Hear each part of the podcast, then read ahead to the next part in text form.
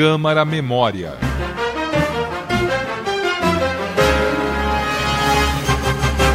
Você ficou sabendo no Câmara Memória que São Paulo já teve touradas no final do século XIX.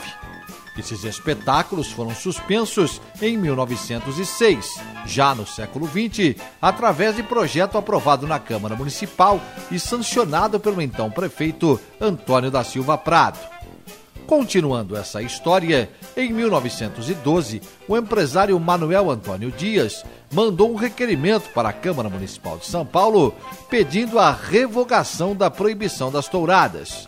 O documento pedia ainda que os vereadores aprovassem a construção do Coliseu Paulista para a realização do espetáculo de touros denominado Feira de Sevilha.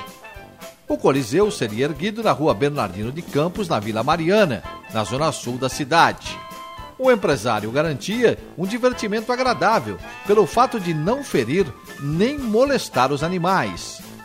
Anexou à petição uma espécie de espeto indolor que não causaria ferimento nos touros. A Câmara Municipal, então, encaminhou o pedido de Manuel Antônio Dias à Prefeitura, que, por sua vez, enviou à Inspetoria da Polícia Administrativa.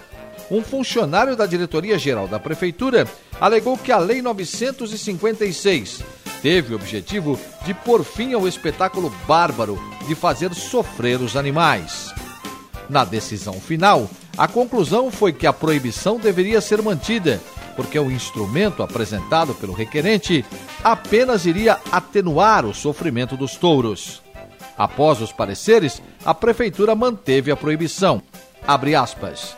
Nenhuma razão econômica ou financeira aconselha a revogação do dispositivo legal citado, justificou o prefeito Washington Luiz, futuro presidente da República, em um despacho no dia 8 de maio de 1919.